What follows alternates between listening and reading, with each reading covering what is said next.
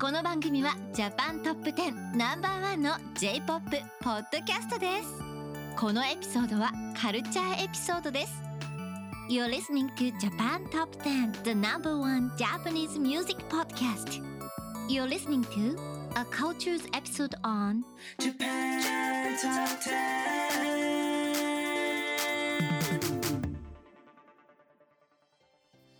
Hello, everyone. This is Andy, I'm Connor. and we are bringing you another wonderful episode of Japan Top 10. So, today we have a cultures episode for you, and this episode is all about the Japanese cars. So, hopefully, we'll bring our big, you know, mechanical insights into this and dive into, I don't know, some Tokyo drifting uh, subcultures or something. Oh, I forgot about that. I love that movie. yeah, me too. No, I'm like, uh, it. Yes, we'll we'll definitely get into it.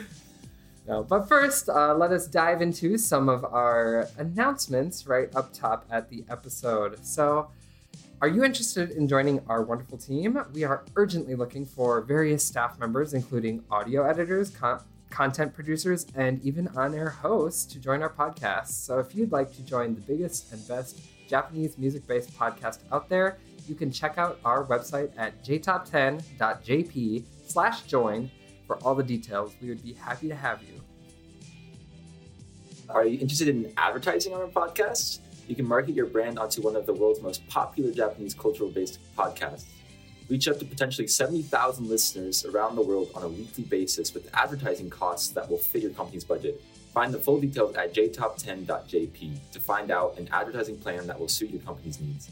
Advertising is not only for companies, but also artists. If you are an indie Japanese music artist and you create Japanese music and want some exposure, please, please get in touch with our music director by sending them an email at nola at jtop10.jp. That's N O L A at jtop10.jp, along with the song that you'd like us to feature on our podcast.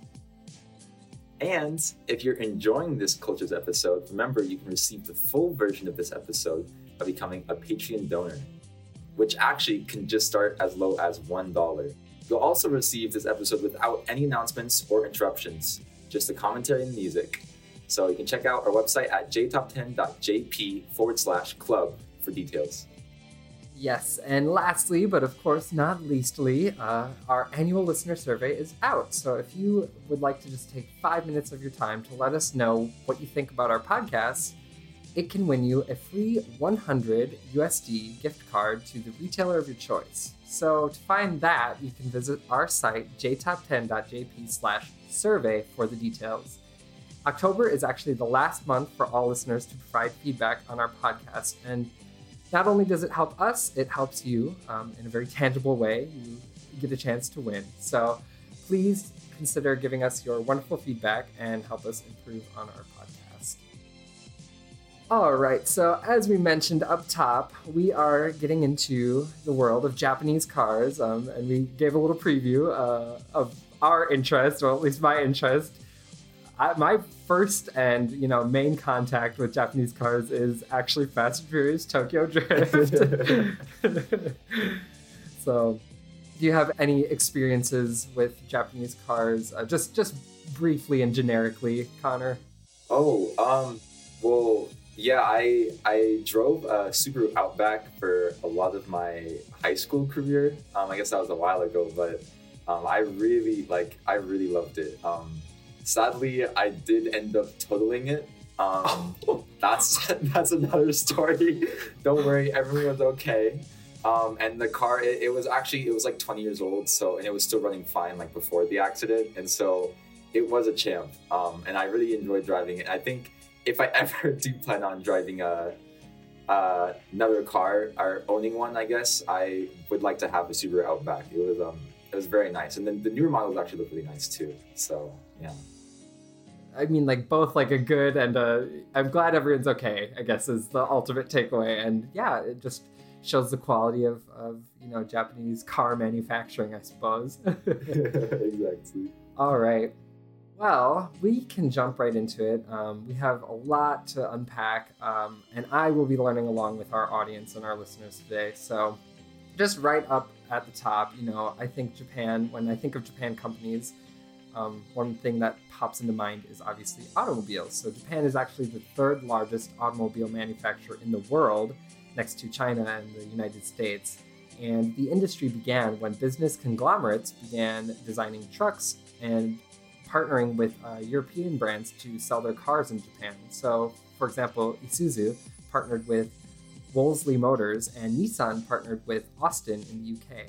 And as demand for do- domestic trucks increased, Japan expanded its military leading up to World War II, and manufacturers began designing their own vehicles, you know, kind of out of that development. Wow. And additionally, in 1923, when the Great Kanto earthquake destroyed much of Japan's infrastructure, the truck and construction equipment manufacturing benefited from relief funds. So when American made cars were imported to Japan, local manufacturers could examine them to develop their own products. Uh, Ford and General Motors dominated the Japanese market in the 1920s, but in 1936, the government passed the Automobile Manufacturing Industry Law to boost the domestic auto industry.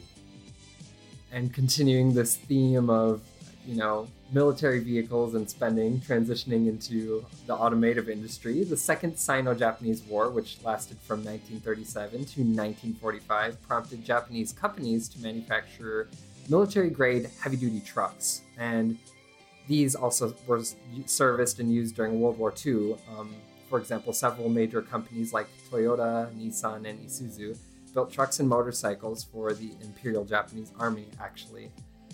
Then, following World War II, production was limited and continued to be derivative of European or American designs, um, with Japanese automobile ex- exports only accounting for about 3% of global passenger car production as of the 1950s.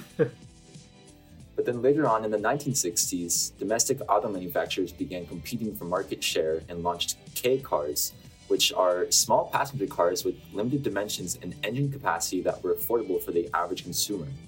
They are still one of the most commonly found cars in Japan today, making up one third of domestic new car sales in 2016. The first K car was the Subaru 360 or the Lady Beetle, similar to the Volkswagen Beetle in Germany. Later, the 1966 Nissan Sunny began a new era of vehicles with larger engine capacity as small family cars. Actually, so you mentioned up top that you had experience with the Subaru Outback, but I have my like sole experience driving a Japanese car. Well, I shouldn't say sole, but one of um, was my first year when I was living in Japan. Um, I drove a K car, like like you Oh, mentioned. wow. It was called the Move. I forget the manufacturer. I think it might be Mazda. Um, and yeah, it was a very cute car, and like exactly like you mentioned, it was just super affordable and suited you know my single life very easily, and it was very spacious and roomy and boxy, and I I really loved it. I would love to like bring that car with me, but yeah, so K cars are pretty cool. Um, we can maybe get back into that later on. Of course. that's my little personal story. yeah, so moving on from the 60s into the 70s, exports of passenger cars increased nearly 200%. Wow. This was influenced by the 1973 Arab oil embargo and exchange rate. So Mitsubishi and Honda began selling in the US, um, and Japanese electronics manufacturers began adding in car entertainment, automatic wipers, electronic locks, dashboard and engine control to their domestic vehicles, and adopted integrated circuits long before the American automobile industry would hop onto uh, adopting those kind of um, features, I guess. Wow. Yeah, I like it. Like I'm, I'm used to driving very old cars in like U.S. models, and and I, they, I was always jealous of my friends because they, would, their families always had like like like some of the newer cars that had like all like you know the touch screens inside of their, you know like uh and next like the driver's seat on like the dashboard and like like uh like I don't know, it's like all these like random features that just seem so luxurious, and I was used to like you know having like half working heater systems and like windows that wouldn't roll down all the way or like very fast and like it was I was I always very you. jealous. So Yeah, no, maybe maybe I should have just uh, gone to Japan instead. well, yeah, I mean, you definitely would have. Yeah, you would have had that. Those luxuries would have been more commonplace, I guess, right? yeah. But um, with the threat of Japanese automobiles, import quotas were imposed in several countries, which prompted manufacturers to expand local manufacturing and build plants in North America and Europe. The Honda Accord was the first Japanese car built in the US in 1982. And in the 1980s also saw the launch of the Acura, Lexus, and Infiniti. And the Daihatsu entered the US market. In 1997, the Toyota Prius was the first mass produced hybrid car, and in 2008, surpassed General Motors to become the world's largest car manufacturer. The Toyota Corolla became the best selling car in the world from 1997 to 2020. Wow! Wow, wow, wow. That's crazy. That's that is like yeah, just the ubiquity of Toyo- the Toyota Corolla. Oh my god. Yeah, I didn't realize how popular um, like Toyota was. Like, I mean, I guess if it's the most popular car company, like that's just that's just mind blowing to me. Then yet again, like like Japan, like they're only ranked third in the world in terms of like uh, automobile manufacturing. So like, I'm curious how that, I guess, like why that there's that difference. Hmm.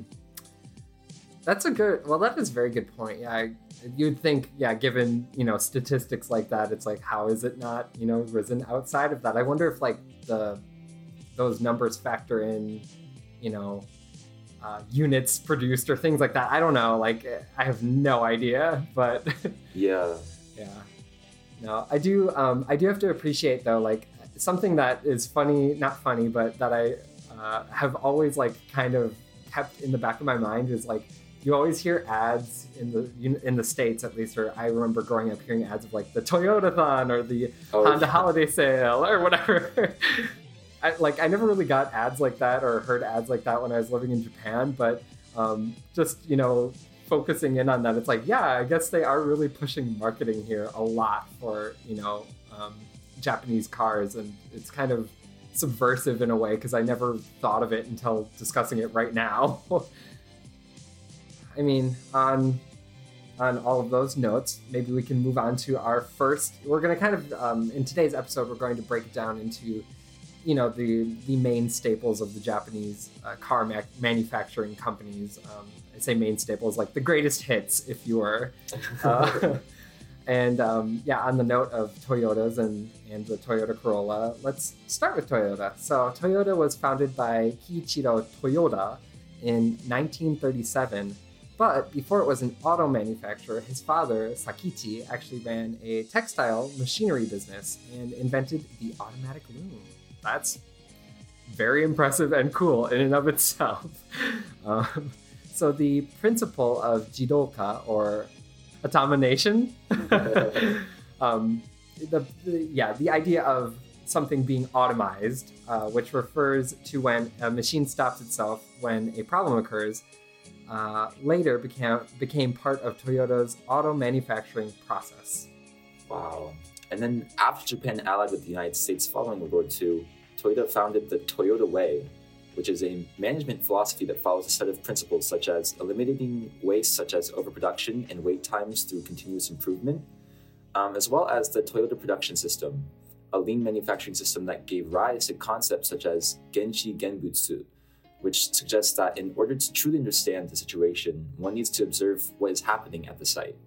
The Toyota production system, originally called just in time production, was a major pre- precursor to lean manufacturing and focuses on eliminating waste and producing only what is needed. Factory workers are encouraged to use a pulley system known as an andon cord and are given the freedom to stop the assembly line at any time so that problems can be resolved at the source. This is kind of interesting, like to hear and you know digest because I feel like you know a lot of these car companies were kind of the source, like in the '80s, you know, when Japan was really coming up as an economic power in the world. I feel like um, a lot of these car companies, like this idea of you know eliminating problems at the source, or you know developing different systems of management philosophies and things, like really produced this like mythos around Japan about like, oh, they're you know like they are built different, like. Uh, Japanese companies are fundamentally different and they are hard to understand and you know i don't know i felt like maybe do you have you experienced a similar you know um, idea in just in your you know either research or reading about you know Japanese history, Connor? Yeah, no, I um, I think that actually that that concept like occurs a lot, and it's just like how a lot of Japanese companies and indi- individuals actually, you know, they- they'll take foreign concepts and they'll perfect them. Like, I mean, this this reminds me of like you know of like like the industrial revolution that occurred in America, in the you know America and like a lot of like Europe during like the late 1800s and the early 1900s. Like, that's it seems like this, but in Japan like they just perfected all of it, like the you know the manufacturing line, like all this, like they just like you know made it more efficient and more even more like sustainable, which actually I really admire. yeah, it's interesting to see like uh, to to like bring you know make it a broader scope thing outside of just cars and yeah think about that. So no that's a good point. I i appreciate that perspective. I think you're right on with that too. Well um, all of their work was not not for nothing um, naturally. So toyota is the second largest audio ma- manufacturer in the world by sales and japan's biggest company regardless of any industry. So the Toyota Corolla is the best-selling car of all time, as we had mentioned, and Toyota is also considered a market leader in hybrid electric vehicles with the Toyota Prius. So the Toyota Commemorative Museum of Industry and Technology in Nagoya sheds light on everything from Toyota's original automatic loom factory to its classic cars, robotics, and manufacturing process. But in 2020, Toyota unveiled its plan to create Woven City, a 2,000 person city of the future that will test autonomous, zero emission vehicles, smart technology, and robot assisted living. It will be located in the foothills of Mount Fuji on a 175 acre site. That sound. What do you think of that? what do you think of that, Andy? That's that sounds wild. I mean, sign me up. If they're, it just sounds like honestly, it sounds like they're driving us forward to like a point in in which like I feel like a lot of sci-fi stories have you know tried to you know predict or uh, venture into this territory, and Toyota seems to be paving the way to our like robot future. I don't know. Yeah, I have. I've always had mixed feelings on on robots and and artificial intelligence. I I feel like it's still definitely like a pioneering field, and I think that we don't really know a lot of the like ethics of it or the proper ethics of it, and like I guess the implications of artificial intelligence. And so, I mean, I feel like I I don't know if you've ever seen like The Matrix before, but I feel like Mhm. I feel like artificial intelligence intelligence can either create will either like make our future like a dystopia or a utopia. But I I don't know. I I mean I feel like Japan has like the best odds of like making it like you know for the better. Let's hope. I'm like the one kernel in that that statement that you gave us uh, that I'm holding on to is like zero emission vehicles sounds pretty cool. I can definitely get behind that. So let's hope. Yeah, let's hope uh, Zero Emission City uh, could, you know, produce something hopeful and good for the future. yeah, that's that's interesting because um like I'm trying to think of like zero emission fuel or like you know fueled vehicles and like I'm only thinking of you know either electric or um or hydrogen and like I mean I know in the US like hydrogen powered cars like in California specifically I know that they were really popular there for a while and I'm not sure I, I, I think it just kind of stopped because it's difficult to go and get like pure hydrogen but like I mean the the the only out you know output of of those vehicles is like oxygen and water I think or maybe it's just, yeah or no it's just water actually I think which is very interesting and then like with electric powered cars I guess it's you know as long as the electricity source is like you know uh, cleanly uh, sourced I guess then it's considered like zero emission but I mean I'm, I'm curious how how they're gonna do that I also want to know how you get on the list for the city. I know that's like a completely big tangent, but yeah, yeah. I, I just if there if there's applications, I'm currently going through a job search, so like I could sign up for this. best of luck Thank you so much. Um, well, from you know the bright future that Toyota hopes to provide to our first song, let us transition into a little bit of music to give our our listeners a break from all of that wonderful history. Um, and yeah, today, like to kind of usher in this hopeful idea, we have Mr. Children with their song Hikari no Sasu Hoe. from 1999. I hope you enjoy.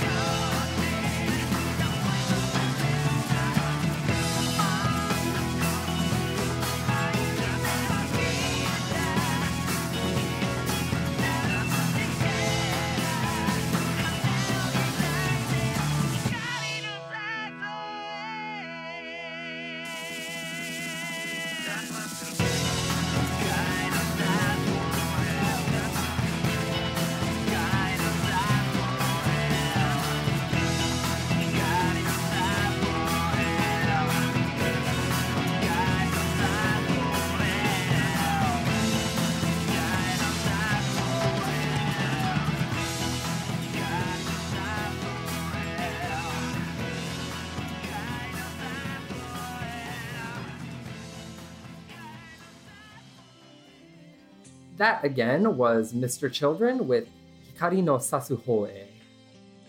Yeah, thank you everyone for tuning in. Uh, please uh, tune in next time because we have a very exciting episode for you. November is just around the corner, actually, less than a week from now when this comes out. So, Christine and Connor, once again, will be joining together to bring you a brand new Artist of the Month episode, which will feature an awesome band, the Peggies. So, I hope you enjoy. I, I'm, I'm, a big proponent for the Peggies. Um, actually, I think this episode was my idea. I, I really like this band. So um, please watch that episode as well if you're, if you're listening to this. Um, it will be fun and I will be very enthusiastic about it. But um, yes, thank you so much, Andy. No, that's great. And yes, tune in. You can hear the excitement in his voice. You don't want to disappoint Connor. so- yeah, it's I'm smiling very hard right now. All right. Well, take care. Uh, be safe, and until next time. Jane. Bye. Japan Top 10.